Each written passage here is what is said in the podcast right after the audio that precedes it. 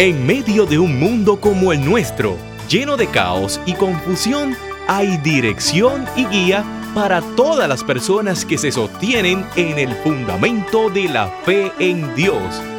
Este es el programa Fe y Crisis con el pastor René Pereira Hijo.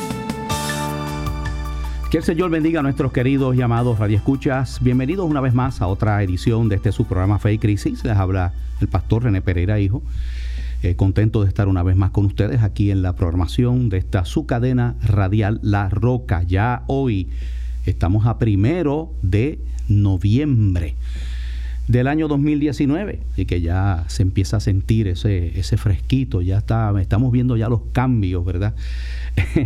y dejamos, vamos dejando atrás poco a poco los todos estos meses de calor que hemos tenido y se sienten ya los aires navideños, así que estamos contentos de estar con ustedes, les damos la bienvenida eh, y a todos los que también nos están viendo, ya se están conectando a través de la red social Facebook Live. Y en el programa de hoy, pues eh, vamos a estar compartiendo eh, con un invitado, eh, a quien ¿verdad? tengo el gusto de, tener ya con nosotros y a quien voy a presentar. se trata del doctor médico ponceño. Luis Irizarri Pavón, médico internista, ¿verdad? Sí, eso En Ponce y que es precandidato a la alcaldía de Ponce por el Partido Popular Democrático. Pero eh, lo más importante para mí, ¿verdad? Por encima de todo esto, es que el doctor Irizarri Pavón es eh, un hombre creyente, le sirve al Señor, es miembro activo en la Iglesia Cristiana de la Familia, bajo el pastorado del pastor Ángel Esteban Martínez, quien tiene programa aquí todos los martes, eh, programa Vida en el Espíritu, programa de muchos años del pastor Ángel Esteban Martínez y que nos gozamos de ver ya su salud bastante restablecida, ¿verdad? Lo, vi este pasado martes. Así que es un, ¿verdad? El doctor Iris Pavón está este, bajo ese pastorado y su pastor, ¿verdad? Da testimonio de que es un hombre íntegro y un hombre que ama al Señor. Por esa razón, ¿verdad? Pues eh, quiero eh, compartir con él y le echo la invitación y está aquí con nosotros. Doctor, bienvenido al programa Fe Crisis. Qué placer tenerlo aquí. Muchas gracias, pastor. Para mí es un verdadero honor y gracias a Dios por yo haber llegado aquí, que usted me abriera las puertas. Claro, claro que sí. Eh, igualmente, antes de político, médico, eh, yo soy cristiano. Eso ha sido así. Eh, mi hogar es un hogar cristiano, mi esposa, mi Yadi Velázquez es una recién doctora en teoterapia familiar cristiana. Qué bueno. Tiene un ministerio, como le estaba diciendo fuera del aire, pastor, que trabaja con problemas de identidad sexual, pornografía, problemas en los niños y muy pronto va a tener su oficina y va a estar dando unas terapias eh, de, y consejería a nuestra gente que tanto lo necesita. Eh, como usted ve, le estoy hablando fuera del ambiente político. Pues claro, claro, y, claro. Y estamos aquí en el ambiente político ahora para señalarlo así, porque tenemos un llamado. Eh, si supiera, pastor, yo, yo creo que yo le hice, le conté la anécdota de que en un momento dado pues yo no quería. Eh, en la iglesia donde yo persevero, en la iglesia cristiana de la familia, mucha gente y algunos profetas me decían, doctor, usted va a estar al frente de la ciudad, va a estar en una posición importante, usted va a dirigir esta ciudad. Y yo pues trataba de esconderme y decir que no y seguir en, mi ambiente médico y en las cosas que las cosas de la iglesia. Y en un momento dado pues tuve ese llamado. Yo le pedía a mi Señor eh, que, me, que me lo confirmara que me dijera si verdaderamente ese era el camino que yo tenía que seguir, porque eh, primero mucha gente pues cuando venga un cristiano entra a la política dice mira va a utilizar a Dios para la política y eso eso no es así. O incluso algunas personas dicen mira se, se está identificando como cristiano porque está buscando el voto de la iglesia o está buscando este pescar no en esa pecera pero la realidad es que y a mí me consta que es así usted usted no ahora que ha incursionado ¿no? en esta carrera política, no es que usted ha dicho, pues ahora me voy a, para que me vean en la iglesia, usted lleva años ya siguiendo al Señor. Nosotros, si, si tú supieras que a los cinco, a los cuatro años, mis hermanitos mayores que iban a visitar a su papá, eh, yo fui a la iglesia pentecostal de Ginestra. Esa fue la primera iglesia que yo recuerdo. y, allí eh, estudié, estuve en la escuela bíblica, pues en Sabaneta, La, que, está frente a la autopista, que después él se mudó a otra iglesia. Pero esa fue mi primera iglesia. Ahora está la pastora que a veces le escucho, Wanda Ginestre. Wanda. A quien enviamos un, ¿verdad? Enviamos un abrazo, un saludo. Y luego estuve en mi edad de escuela intermedia, estuve participando en la iglesia eh, de, Ponce, Evangélico Unida, del pastor Alfredo Santiago. Que ya no está con nosotros. Esa es la que está, porque hay en, la, calle Molina. En la calle hay varias, está una en la Unión. Este, sí, en la calle Marina. Es una iglesia muy. se casaron ahí frente a donde era el Hospital Pila, ahí hay una iglesia evangélica unida. Eh, esa misma. Esa es. Esa misma, esa era la que yo. La calle Marina. La calle Marina. sí. En esa iglesia. y luego de ahí, este, eh, desde el 97 estoy perseverando en la Iglesia Cristiana de la Familia con o sea, mi, usted mi a Cristo hace muchos años, entonces. Sí, desde pequeño, desde pequeño y las panderetas y todas esas cosas, en verdad que me traen unos recuerdos muy muy buenos y es una vida que he disfrutado mucho porque eh, pastor, yo vengo de pobreza, yo pasé hambre cuando pequeño, soy criado en un caserío con mucho orgullo. Salí a los 22 años de allí y desde que yo nací, desde antes de nacer, pastor, Dios puso su mano sobre mí. En un momento dado, eh, mi mamá pensaba abortarme.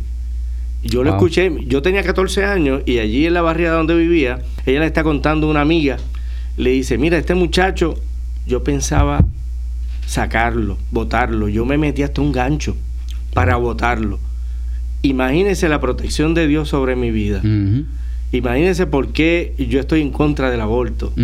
Pero porque tengo unos principios y porque los he vivido. Y ah. aparte de eso, eh, viví pobreza, viví hambre, me pude desarrollar. Eh, a los 22 años salí del caserío. Usted no es médico porque nació en cuna de oro y viene de una familia de gente, no, o sea que usted desde abajo tuvo que, ¿verdad? Eh, me recuerda también el testimonio que lo he compartido aquí, él lo ha hablado, del doctor Cruz Correa, que, que se crió en el fanguito. En Santurce, por allá por, el fanguito. O sea, que uno piensa que esto, no, que estos médicos, una vez escucha gente hablando de ignorancia, mira, que llegaron ahí, pero es por las palas. Y no, no, no, hay, eso tú no puedes generalizar. El doctor Cruz Correa me consta que también desde abajo, ¿verdad? Eh, y, que, y que es hermano allá en la fe, la iglesia de la familia también. Eso es así. Y enviamos un saludo a Doris y a, y a Cruz. Sí, eso es así. Pero por esas vivencias y porque Dios siempre ha tocado mi vida, de alguna manera, mira, a veces eh, te digo, eh, yo mi primer viaje en avión fue a los 30 años porque no tenía con qué. Estudié medicina en la escuela del Estado y en la escuela pública porque yo no podía estudiar en una escuela privada. porque mi papá, eh, de hecho, mi primer microscopio en la escuela de medicina, yo siempre hago esta anécdota, un prestamito de Island Finance de mi mamá. para poder comprar Para poder comprar el microscopio. De hecho, en el segundo año tuve que venderlo y, decirle a mami, no, este, lo voy a utilizar luego, pero porque necesitaba el dinero. Muchas veces no viajaba a Ponce porque no tenía con qué. Pero así uno va aprendiendo eh, y, Dios siempre dirigió mi vida en, lo bueno eh, y en algunas cosas no, no tan buenas él siempre estuvo ahí conmigo y por eso eh, vivo agradecido y cuando ahora tengo este llamado, eh, no le puedo decir que no porque eh, yo sé que es un sacrificio, pero cuando Dios pone algo, cuando Dios te ordena algo, tú no le puedes decir que no.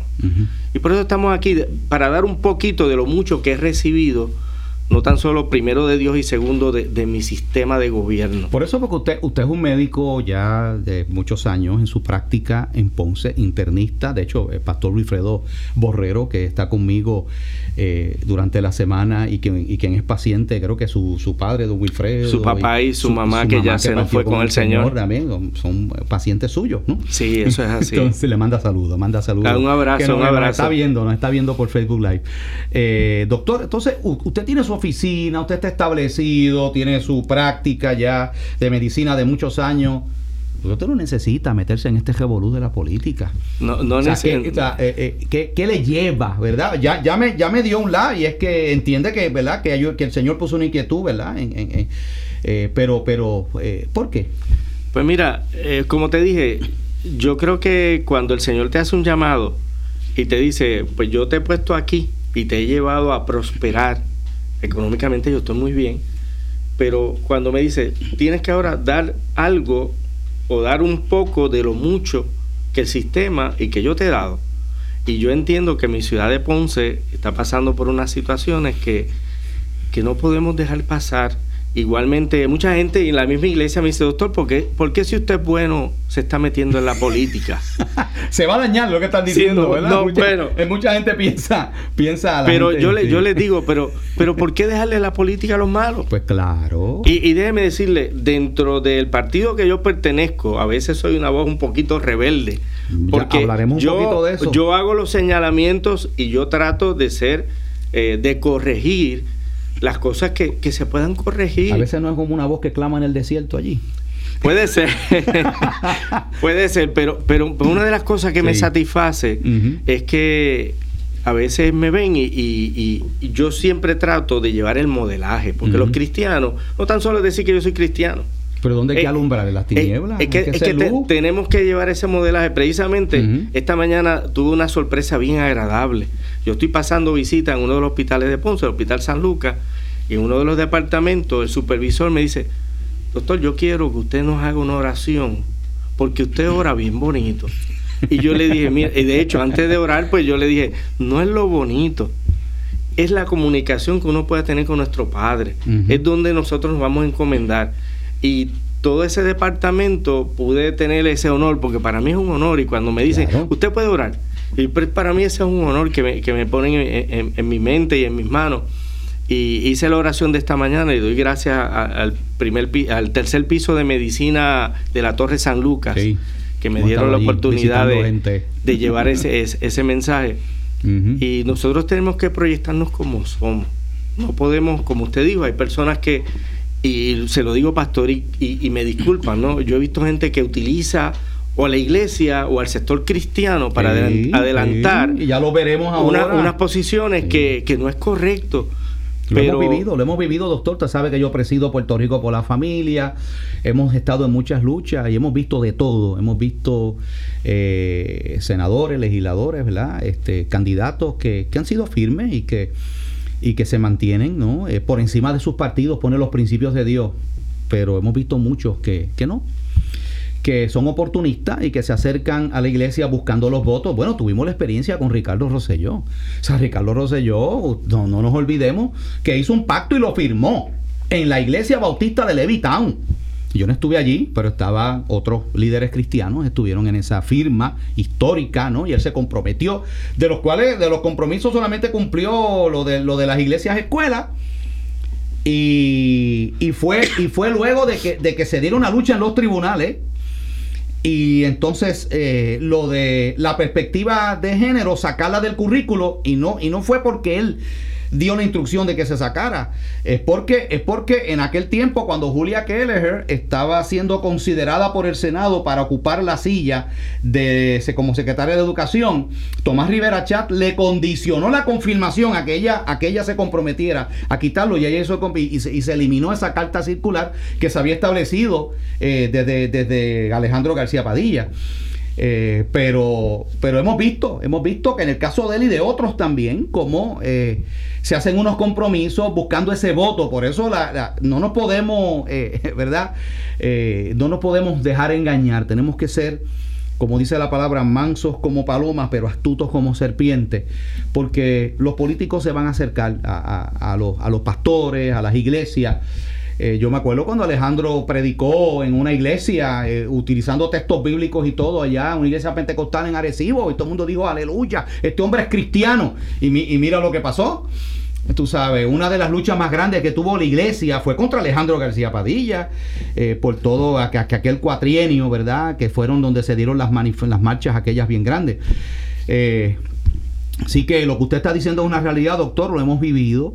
pero cuando vemos y doy fe de eso, personas que su trayectoria ha sido clara y que vienen precisamente de la iglesia con, ¿verdad? con esa vocación y ese llamado para, para servir, eh, eh, pues eh, sabe que yo le he abierto la puerta y lo, y lo doy a conocer Y lo estoy haciendo ahora, doctor, ¿verdad? Yo, Dios me ha dado el privilegio de conocerlo. Hemos hablado ya varias veces, he hablado con su pastor, porque yo le he preguntado a Ángel Esteban acerca de usted. Hay que hacerlo. yo le he preguntado al compañero ministro, a quien respeto, y es un hombre probado de Dios de muchos años, Pastor Ángel Esteban Martínez, y él da buen testimonio de usted. Y para mí eso es importante, porque los pastores conocen a sus ovejas. y, una cosa que yo siempre le digo a mi pastor, el pastor que Dios ha puesto en mi vida es Ángel Esteban Martínez. Sí. Él me puso ese pastor ¿Hasta cuándo? No sabemos, pero yo espero que sean muchos años. Y él ha dicho, y lo tiene que hacer bien porque si no se la va a ver conmigo. Sí, sí, sí. Pero, yo creo, mire, eh, eh, Dios no se mete en la política, pero Dios pone y quita gobierno. Sí. Y yo entiendo que en el momento en que estamos, tanto en Puerto Rico como en mi ciudad de Ponce, eh, tiene que haber una medida de corrección. Y tenemos que aquellas personas que tenemos valores, que tenemos principios y principios cristianos, porque esta sociedad de Puerto Rico, en su gran mayoría, son gente cristiana, son gente buena. Y nosotros tenemos que impulsar que personas que, tenemos buenos principios estemos al frente y corregir lo que está saliendo a la verdad. Aquellas personas que han engañado a la iglesia, han engañado a la palabra, la verdad está saliendo. Claro. De alguna u otra manera, tú te, tú te puedes esconder un ratito o un tiempo, pero en un momento dado las cosas salen. Y estamos en un momento donde la corrección, donde la verdad tiene que fluir. Y aquel que se dedica a la política eh, tiene que hacerlo correctamente, si no, pues mira, este, el pueblo tiene que tomar la decisión, tienen que, tienen que dar el paso al frente. Yo invito a que más gente que está en la iglesia, que tienen puestos este, de, de líderes cristianos en nuestra isla, participen. Claro. No le dejen la política a aquellos que hacen una carrera y se sirven de la política. tenemos que dar ese paso al frente y aquí estamos y cuando Dios te dice a ti, haz algo, yo he querido buscar de que me diga que no lo haga.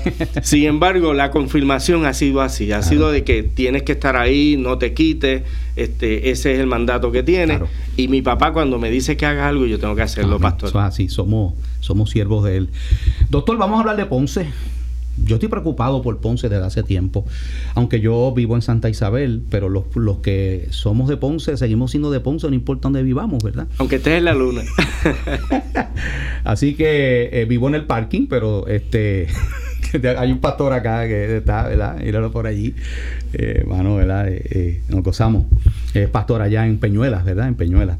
ah, qué bueno. Pero la realidad es que a mí me preocupa yo veo a Ponce tan deteriorado. Ese centro de Ponce, esa zona histórica tan hermosa, da pena. Eh, el comercio, y yo sé que es una situación que no es solamente de Ponce, Puerto Rico está pasando momentos bien difíciles en la economía, en, ¿verdad? Eh, pero no sé, veo muchas cosas. Eh, respetamos y oramos por la alcaldesa, ¿verdad?, de Ponce, como debemos orar por todos los gobernantes. Eh, pero vamos a hablar de Ponce porque usted va a ¿verdad? Usted aspira a, ser el primer ejecutivo eh, de la ciudad de Ponce con una serie de problemas económicos serios. Eh, Bien serios. creo que el, municipio de Ponce está endeudado, no sé por cuánto, pero son muchos millones de pues, dólares. Pues mire, hablando de Ponce, yo salgo electo legislador municipal para el 2009. Desde entonces he estado al frente, eh, soy el portavoz del Partido Popular Democrático en la legislatura de Ponce y hemos podido ver cuál ha sido el, transcurso, el desarrollo de la ciudad de Ponce bajo la administración de la doctora María Meléndez Altieri.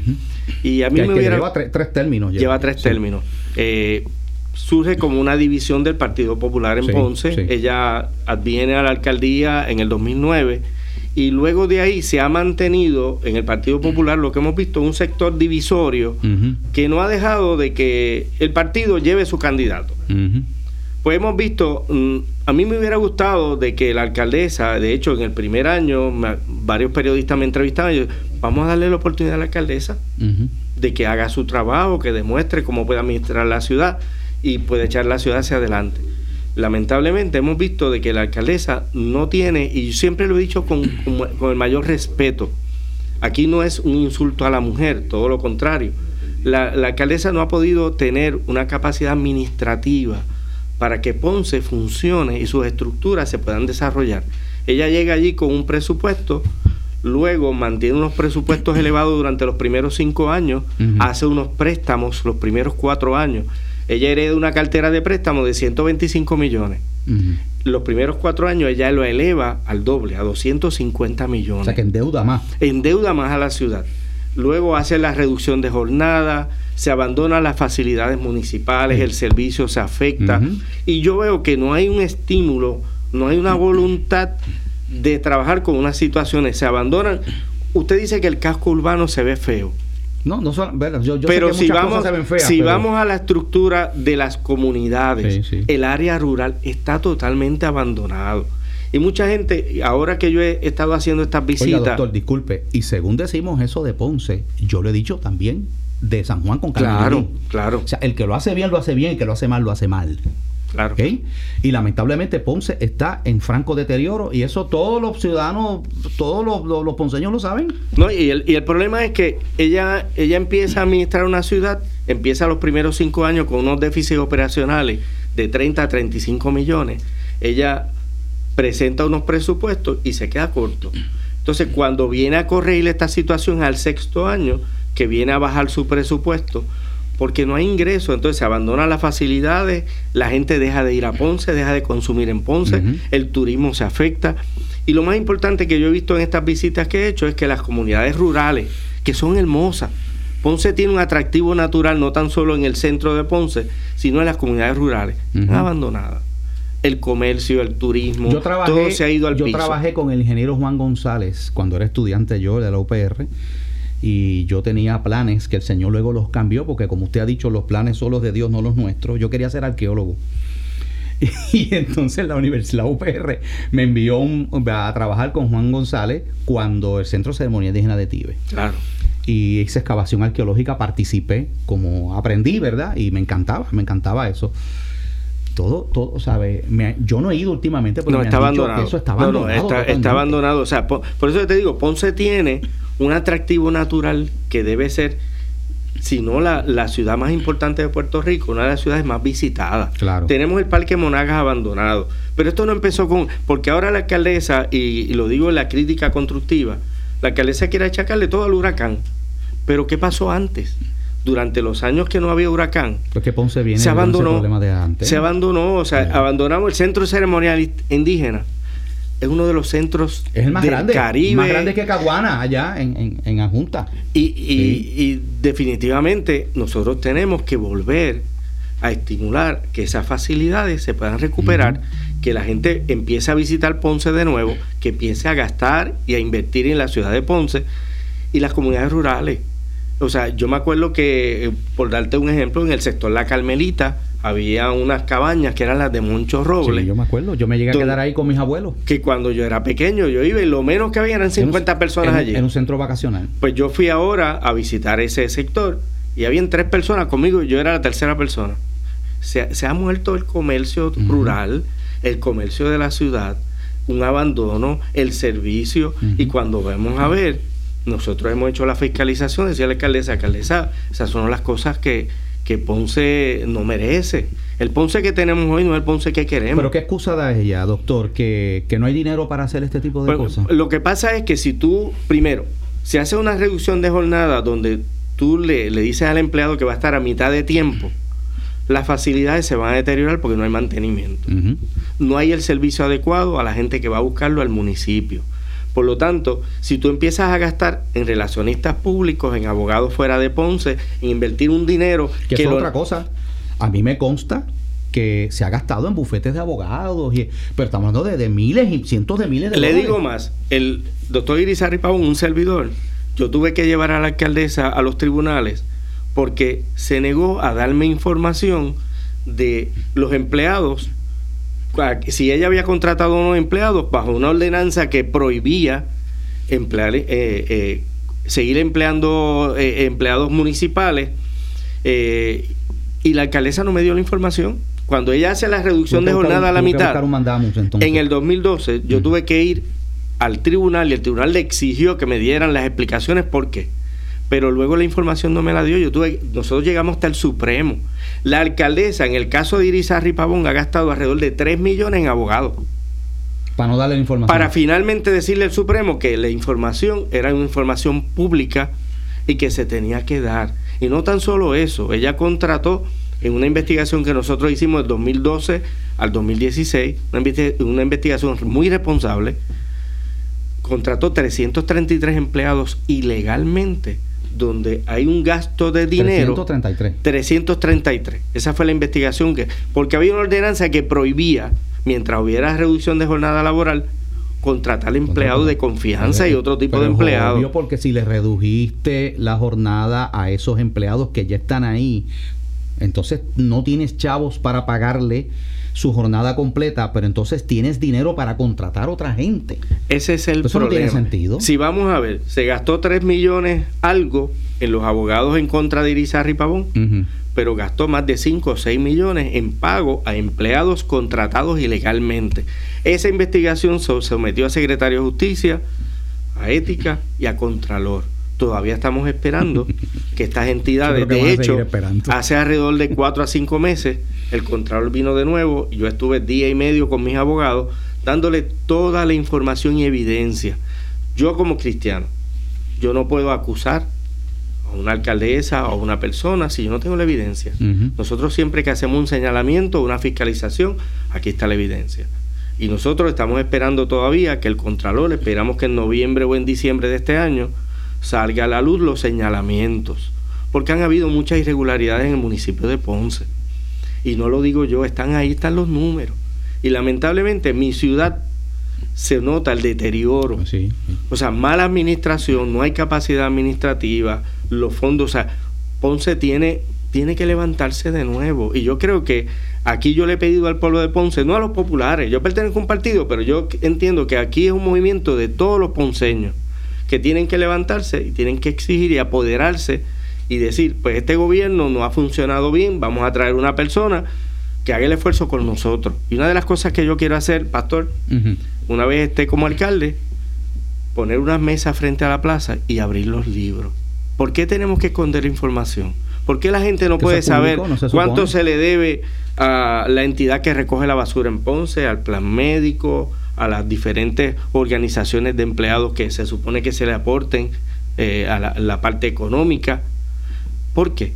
Y es lo que yo le digo, alcaldesa, pero si usted demuestra de que hay estos problemas, la gente va a entender. Si abre los libros, claro. pues, pues, pues no hay ningún problema con eso.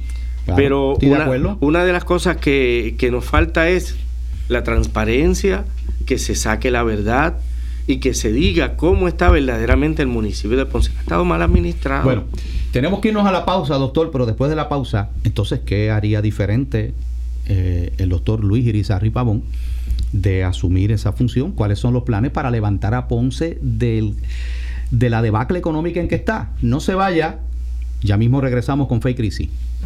¿Estás buscando un lugar donde te sientas amado, aceptado y en familia? ¿Estás interesado en crecer espiritualmente y recibir formación bíblica sólida? La Iglesia Bíblica Emanuel es la congregación que tú necesitas. Nuestra familia quiere ser tu familia. Ven y visítanos. Estamos en la comunidad de Playita Cortada, en la carretera número uno, junto a la escuela intermedia. Nos reunimos todos los domingos a las 10 de la mañana y los miércoles a las 7 y 30 de la noche. Nuestro teléfono 787-845-7375 y 787-553-9707. Y recuerda, Dios tiene un plan maravilloso para tu vida. De regreso aquí al programa Fe y Crisis, eh, estamos conversando con el doctor Luis Irizarri Pavón, quien eh, es presidente del Partido Popular en Ponce y eh, aspira a correr las próximas elecciones, ¿verdad? De prevalecer en la primaria para la alcaldía de la ciudad señorial.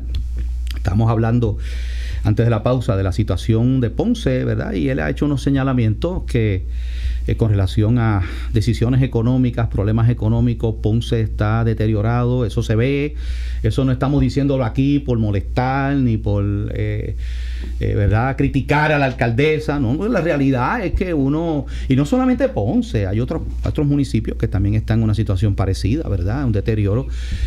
supongo que la alcaldesa, ¿verdad?, pues su defensa será que no tiene los fondos, que no tiene los recursos, que, que Ponce ha quedado, ¿verdad?, igual que otros eh, eh, sectores, municipios en, una situación económica difícil, pero eh, ¿qué es lo que yo le he criticado? Mire, olvídese del partido político, porque aquí yo, aquí, si algo saben los que me escuchan es que, cuando hay que decirlo, eh, ¿verdad? Del que sea. Y lo mismo ha pasado en otros lugares, y lo mismo ha pasado con el gobierno central, que es PNP. ¿Entiendes? Lo mismo, lo mismo señalado, mira, lo señalé con la Plaza del Creyente se gastaron casi 250 mil pesos en una plaza del creyente y creo que viene una de los galleros al frente de la del creyente allí, bajo, bajo la presidencia de Tomás Rivera Chats. ¿Usted cree que, usted cree, o sea, cuando, cuando, cuando hay tanta necesidad, hay, hay, empleados públicos que no se le está pagando lo que se supone que se le pague, hay o sea, esas cosas tienen que acabarse. Ahí salió también el problema de, lo, de, la, de la gente, familiares de políticos guisando en el gobierno. Mire, no estamos para eso. Y lamentablemente se siguen cometiendo los mismos errores. Pero la pregunta al, doctor Isari Pavón es, doctor, ¿qué entonces usted propone? ¿Cómo, levantamos a Ponce de donde está? Mira, una de las cosas que, yo he dicho cuando visito a la gente, yo no puedo prometer lo que primero no sabemos porque hay mucha información oculta. Nosotros tenemos que primero abrir los libros, analizar la situación de Ponce y empezar a hacer una sana administración. Hacer los contratos que se tengan que hacer, utilizar los empleados municipales, que muchos de ellos son buenos profesionales que están mal utilizados, se le puede sacar provecho. Y número uno, de nuevo darle presencia a las comunidades. Hay que ir a las comunidades. Yo a lo mejor pienso que una comunidad de Ponce necesita tal cosa pero eso es lo que yo pienso. Hay que ir a cada comunidad y que nos den las prioridades, qué necesidades tienen. El municipio, lo más probable es que inicialmente no hay dinero, pero hay maquinaria, hay empleados. Y lo que podemos hacer es, por eso le digo que la comunidad se apodere, que nos diga cuáles son sus prioridades y vamos a ir en una cooperación. Una de las cosas que usted había mencionado es la seguridad. Yo estoy pensando de que actualmente se han movido cuarteles municipales, hay menos guardias municipales, pero podemos establecer lo que se llama, eh, es una idea que yo estoy trabajando en mi programa de gobierno, lo que se llaman los vigilantes comunitarios. Usted sabe los vigilantes de Texas. Pues los vigilantes de Texas no son, e, es porque en un momento dado las personas que viven en esa comunidad se le da una responsabilidad de cooperar con la policía municipal y la policía estatal y tenemos esos vigilantes comunicados con la policía municipal. Ellos van a estar a cargo de proteger, de vigilar sus comunidades, de alertar a la policía cuando tienen que hacer la presencia para que estos los delincuentes que, estén pues que son los paren, que conocen, que conocen el barrio. paren en eso. Claro. Una de las cosas que tenemos que estimular es el turismo no tan solo en el casco urbano hay que limpiarlo hay que ponerlo bonito porque yo quiero que la gente vuelva a visitar Ponce a gastar en Ponce pero también tenemos que hacer el turismo comunitario rural. Yo estaba compartiendo, disculpe doctor, estaba compartiendo con usted antes del programa eh, que yo me sentí mal hace un tiempito atrás. Eh, fui con unos misioneros que vinieron de Kentucky y los quise llevar, ¿verdad? A Ponce, a las tienditas que hay allí cerca de la plaza de souvenirs y cosas, ¿verdad? Eh, y tan pronto nos estacionamos allí, en, cerca de la Plaza Las Delicias en Ponce, allí salieron una serie de individuos que uno sabe que están en malos pasos, ¿verdad? Eh, a caerle encima, ese eran como cinco o seis americanos. Sabían que obviamente se sabe que son extranjeros, ¿verdad? Que son de Estados Unidos. Oye, y, y, yo, y, ellos me miraban como, ¿qué es esto? Porque eso tú no lo ves allá. O sea, eh, ¿qué? O sea, eh, caramba, yo, yo sé que hay un problema en muchos lugares con los deambulantes, con personas, pero, pero yo creo que esas cosas son cosas que afectan el turismo. Eso es así. Hay que establecer un programa serio de trabajar con muchas de estas personas que lo que necesitan es atención. Y aquí también se tiene que trabajar, y no porque yo sea de una iglesia en particular, pero aquí las iglesias hacen mucha función social. Sí, sí. Pero aquí tenemos que coordinarla con el municipio de Ponce. Yo entiendo que la oficina de bases de fe debe haber una junta de pastores y de algunos religiosos de la iglesia católica y otras iglesias donde ellos hagan la política social de todos esos servicios que da la iglesia, coordinarlos con el municipio, el municipio ser un facilitador para que las cosas se hagan correctamente. Estas personas tienen necesidad de atención, eh, algunos son, tienen problemas de salud, problemas de adicción a droga, problemas mentales. Salud mental. Y se tiene que hacer un trabajo coordinado. Una de las cosas que yo estoy trabajando en mi programa de gobierno es establecer lo que yo llamo el programa 515. La gente va a decir, pero ¿qué es eso de 515? Pues cuando yo estuve en la escuela, en los tiempos de yo era pequeño, a los cinco años en mi escuela había un policía, había una orientadora, había un trabajador social, había una enfermera. Eso se ha perdido. Yo lo que quiero es que de la edad de 5 años a 15 años, el municipio a través del Estado podamos tener todos los recursos, particularmente las escuelas públicas, los caseríos, los residenciales, en, en, aquellas eh, áreas y barrios que tengan mucha necesidad, porque yo quiero, las raíces de un, de un individuo se forman de esas edades, de 5 a 15. Si una persona está bien protegido, bien educado, bien conservado, con unos valores, con unos principios, a los 15 años ya es una persona que está derechito y que sale a estudiar o a ejercer el talento que tenga. Por lo tanto, yo entiendo que se le debe dar una continuidad y proteger a nuestros niños, porque lo digo por el ejemplo mío, yo no faltaba a la escuela, mire pastor, yo nunca faltaba a la escuela, ¿sabe por qué? Porque yo me aseguraba que tenía mi almuerzo. Era la mejor comida que yo hacía. Yo a veces decía, ay, bendito, viene el sábado y domingo y no tengo, no tengo almuerzo, no tengo mucha comida para, para establecerla. Por lo tanto, hay que estimular a ese niño de que de los 5 a los 15 años tú le des una formación, una raíz, porque muchos de nuestros niños, ¿qué están viendo? Y esa es la base, doctor. Esa es la base. Los problemas tanto, de yo, creo... los problemas de drogadicción, todo eso surgen de y obviamente hogares disfuncionales, este, y tenemos que y, el, y, el, municipio, tanto el alcalde, los representantes como los legisladores municipales son las personas más cercanas al pueblo. Y por lo tanto, nosotros tenemos que atacar, la gente dice, para la seguridad, ¿qué podemos hacer? Bueno, a corto, mediano y largo plazo.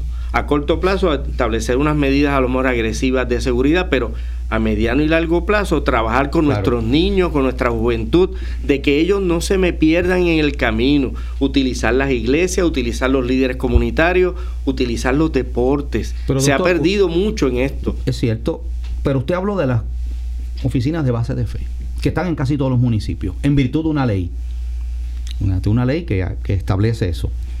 Pero yo me he dado cuenta que las oficinas de base de fe son una extensión del brazo político del, del alcalde o la alcaldesa para ejercer una influencia sobre ese sector religioso. No, y los logros que consiguen, sí o no, pues es un logro de la, alcaldesa o del alcalde que sea. O sea, en, lugar de ser lo que, lo que yo entiendo que debe ser una oficina de base de fe, que es un enlace de las iglesias con la autoridad municipal. O sea, yo entiendo que no es una oficina política, no debe, es que aquí todo se ha politizado. no debe ser, no debe ser una oficina política, sino que debe ser un enlace para trabajar en equipo y que el alcalde o la alcaldesa, la persona que esté al frente, pues no sea que quien, quien decida, ¿verdad? No, este, yo quiero a fulanito, fulanito, fulanito ahí, porque esos son, esos son los, ¿verdad? Entonces se convierte en una, en una eh, agencia política. Es que, es que el municipio, el municipio debe ser un facilitador.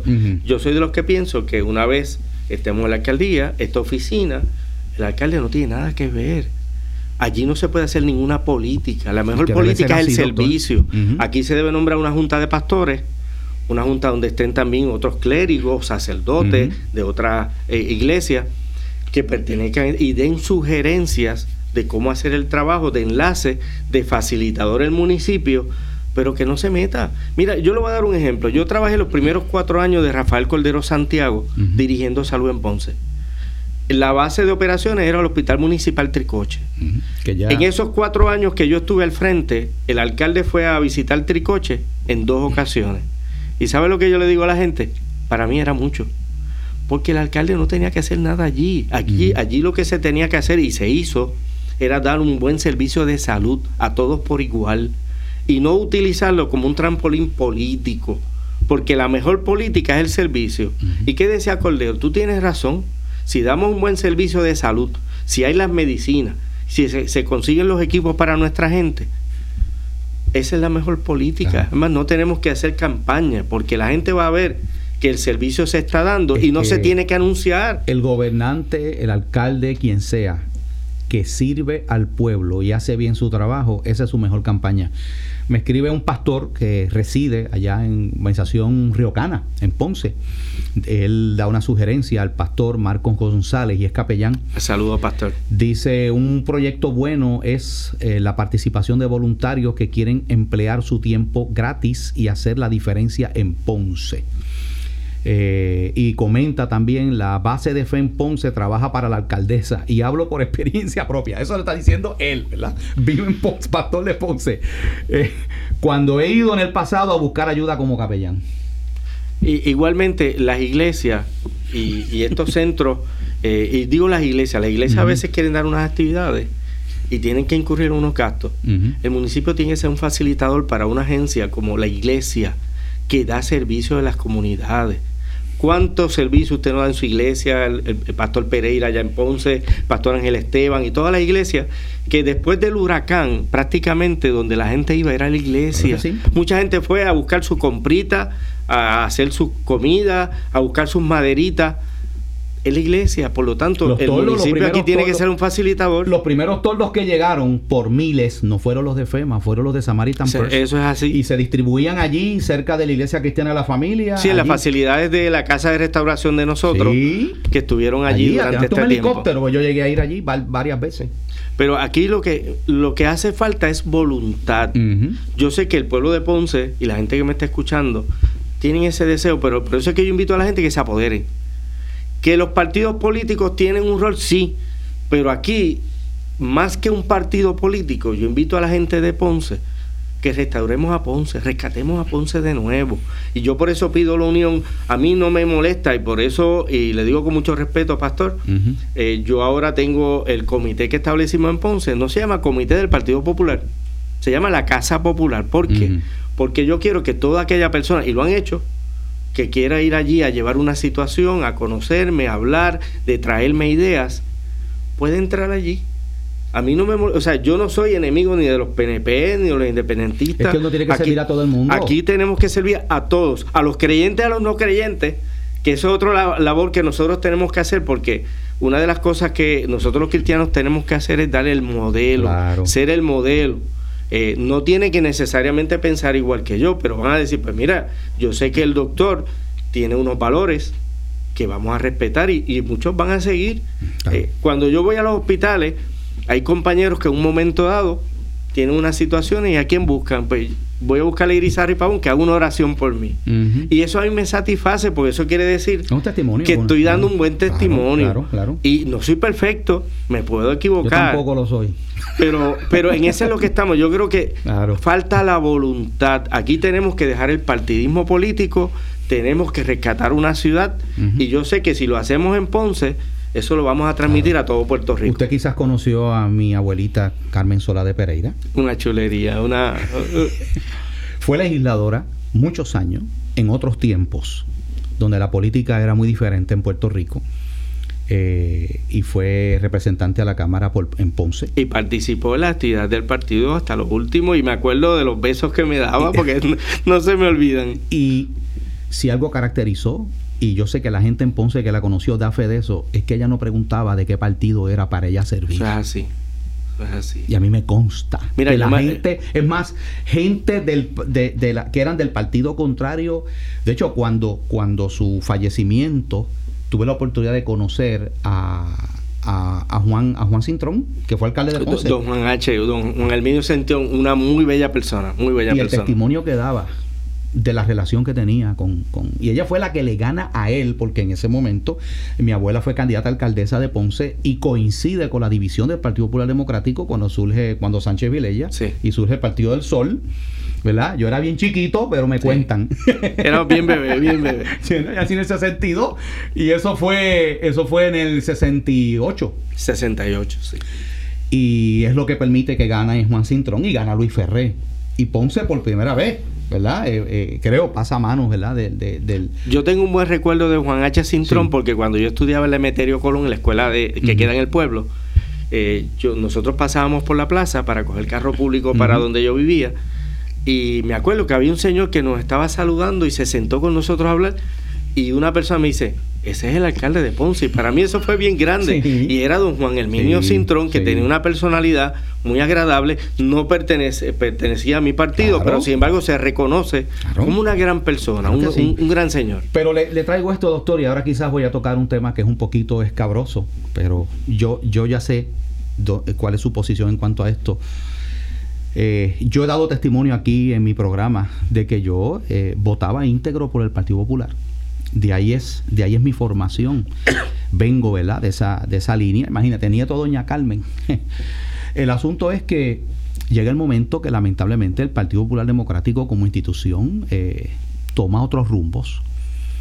Empieza a... deja de ser un partido de centro, que era la casa de todo el mundo, y comienza a irse por otra línea. Yo ya adulto, ¿no? Eh, me doy cuenta, y de hecho me doy cuenta básicamente para el año 2000, cuando eh, con la... Eh, Sila María Calderón, ¿verdad? Asume y empiezo a ver todas estas cosas. para el año 2003 se da la primera marcha de la iglesia contra un, ¿verdad? Este, contra una, en este caso, una marcha grande para ese año 2003. Luego se dieron otras posteriormente, pero quien era gobernador era Sila María Calderón. Y en ese momento yo me doy cuenta, yo no puedo seguir votando íntegramente, haciendo una sola cruz debajo de la pava como yo hacía. Estoy dando mi testimonio, doctor. Claro. Y, mi padre, que probablemente nos está escuchando, eh, también, ¿verdad? Este, tuvo que tomar esa decisión. Eh, porque nosotros los cristianos ponemos primero que todos los principios de Dios que conste, eh, para los que piensen, eh, estén pensando otra cosa, tampoco hago una cruz debajo de la palma ahora. Yo desde entonces voto por candidatura. Mi último voto íntegro bajo la pava fue por Sila María Calderón. Y después me arrepentí de haber votado de esa manera. El Partido Popular es un partido donde se ha ido eh, mayoritariamente a favor de la agenda LGBTQ, apoya el aborto mayoritariamente un partido que se, que se está perfilando como un partido sumamente liberal. Tiene candidatos ahí, y, y yo lo digo sin pelos en la lengua, como Batia, que, con el cual he tenido, tuve encontronazos en vistas públicas, Sila María Calderón, que es pro gay y antivalores eh, eh, hasta, hasta lo máximo. Eh, entonces, usted es parte de ese partido. ¿Cómo usted ve eso, doctor? Eh, yo siempre yo sé que la pregunta es un poquito difícil. No, no, no, no, pero, pero yo, primero como cristiano, pues tengo que ser honesto. O sea, yo no puedo venir aquí y decirle unas cosas y, tratar de estar, eh, ganarme un voto por que eh, la gente diga, pues el doctor nos favorece o no nos favorece, no. Puerto Rico y, Ponce, mi ciudad, es una ciudad con valores. Y como le dije, pastor, yo tengo una vivencia. Doctor, es que Puerto Rico, y eso es lo que no acaban de entender muchos de estos partidos, Puerto Rico es un país mayoritariamente conservador. Oiga, y, y, disculpe que lo haya interrumpido, quiero dejar esto claro, yo no estoy diciendo que nosotros eh, eh, no le demos trabajo a los homosexuales, que no le demos servicios médicos, que los menospreciemos. No, porque es que yo soy cristiano. Claro. ¿Sabes? Yo tengo que respetar y amar a esas personas porque Cristo me manda amar a todo el mundo. Pero eso es una cosa y otra cosa es por, porque una persona tenga unas inclinaciones, unas conductas sexuales que eligió tener, tú tengas que estar adelantando unas agendas, imponiendo unas cosas, como hemos visto. Entonces, eh, a muchos cristianos nos preocupa esto que está pasando en los partidos políticos. Oiga, y el PNP, que conste, también hemos tenido lucha contra el PNP. O sea, Ricky, bajo Ricky Rosselló es cuando por primera vez en la historia los colores de la bandera gay se proyectan sobre la fortaleza. Después eso le costó, ¿verdad? Pero, o sea, que, según hemos luchado con uno, hemos luchado con otro, doctor. No, nosotros, por eso le digo, yo defiendo. ¿Cuál es su postura? No, yo defiendo los valores yo estoy en contra del aborto. Yo amo a todo ser humano, no importa que sea gay, que sea heterosexual. Nosotros como cristianos tenemos que amarlos, tenemos que quererlos. Eh, somos una cultura donde aceptamos que existe hombre y mujer porque así la palabra de Dios nos lo ha dicho. Y aquellas personas que tengan unas situaciones particulares, pues aquí se defiende el derecho del hombre y de la mujer. No importa las conductas que tú quieras establecer la iglesia, que tiene un rol bien importante, tiene que de nuevo eh, darse a la tarea de llevar ese mensaje. pero es un mensaje, como yo siempre he dicho, tanto mi esposa como yo, con amor. Yo aprendí hace unos años, nosotros estuvimos una madrugada que fuimos a un concierto cristiano en San Juan y llegamos a, un fast food de, de, Cagua y había una muchacha, trigueñita ella, de mal aspecto, maloliente, este, con, se veía que tenía problemas de salud. Y me acuerdo que mi esposa se sale del carro y ¿qué te pasa? Me dice, Dios me dice que vaya donde ella y le dé un abrazo. Así es de las cosas, así es como se consiguen las cosas que el amor, cuando Jesús estuvo con nosotros, nos enseñó. Ese es el modelo. Yo creo que el libertinaje, el adelantar unas causas tanto para un lado para, como para el otro, eh, se deben corregir. Pero ¿cómo lo, hacemos, pastor? Ahora mismo que usted, usted dice... Probablemente el Partido Popular, para mí, se lo digo, eso no está hablando usted, eso está hablando yo. Para mí se ha desviado. Por, eso es que tenemos que trabajar con las raíces y que existen. Eh, me acuerdo que un periodista amigo suyo, amigo mío, Luis Penchi, me dice, mire, el doctor Irizarry Pagón es, es, popular, pero es cristiano, tiene unos valores, tiene esto, tiene unas ideas. Pues sí las tengo, pero tenemos que empezar de nuevo, pastor, llevando a la base a que cuando te identifiquen, ahora mismo yo voy a las reuniones del partido y ¿qué dicen? que el doctor Irizarry Pagón haga la oración de invocación. ¿Qué quiere decir eso? Que me identifican como una persona que tiene unos valores, que tiene unos conceptos que podemos ir llevando y que podemos mejorar en los partidos. ¿Por qué estoy en un partido? Pues yo entiendo que yo puedo mejorar muchas de las cosas que usted dice, pastor. Pero alguien tiene que empezarlo a hacer.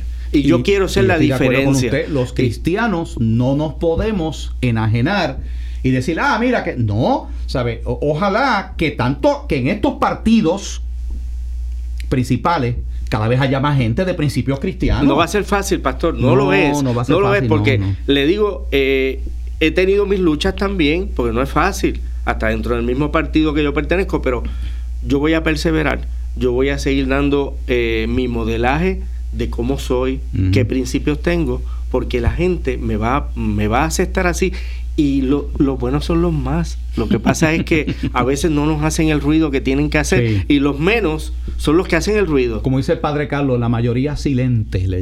Siempre Pero tenemos que dar ese paso al frente, tenemos que dar ese paso en las iglesias, tenemos que apoyar a aquellas personas que sean cristianas y hay personas que no pertenecen a mi partido y yo los quiero y los amo y son personas cristianas y son muy buenas y están dando un paso bueno, porque las estructuras políticas, todos los partidos políticos se tienen que reformar.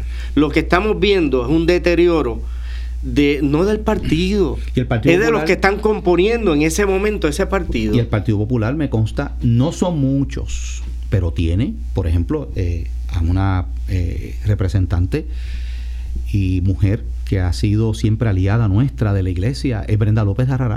y, yo lo he dicho públicamente. También este Ramoncito Ruiz. Ramoncito que siempre fue, ha estado. Que fue senador por Ponce. Claro.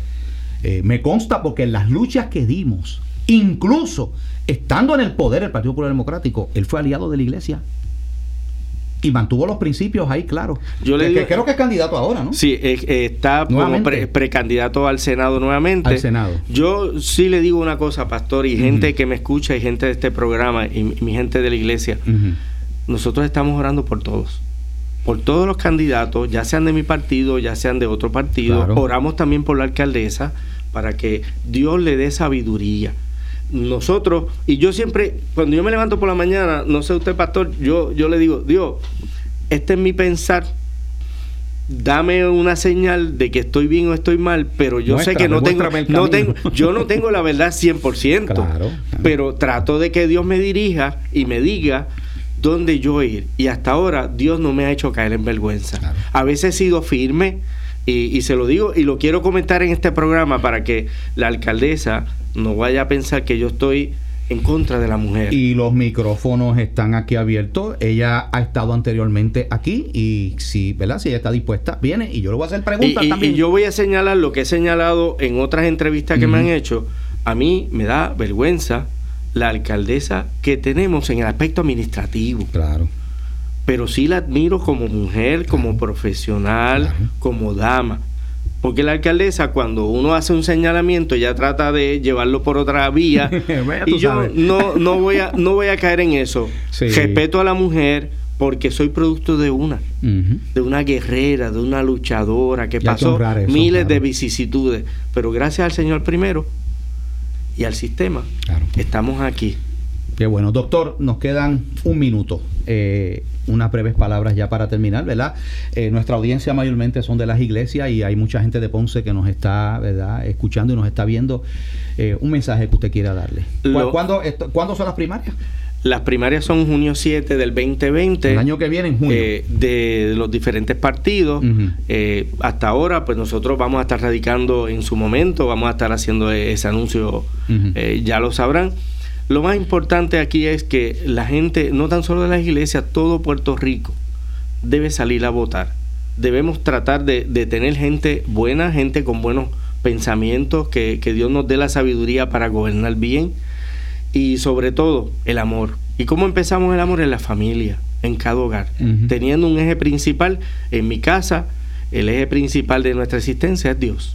Ese es el centro. Y ese es el que nos fortalece a la familia. la casa, en vano trabajan los que le edifican, ¿verdad? Dice y, eso es así. Y, y, como principio, yo siempre digo Proverbio 3.6, en todo lo que yo hago, mi Señor está primero, porque Él es el que me va a coronar de éxito.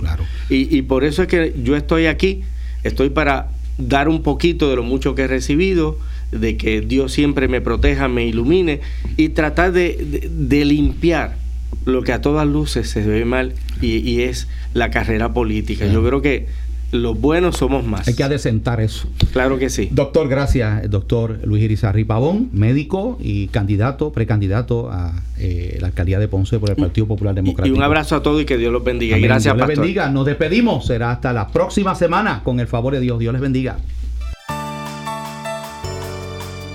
Escucha el programa Fe y Crisis de 10 a 11 de la mañana por WCGB. Y recuerda, la fe vence la crisis.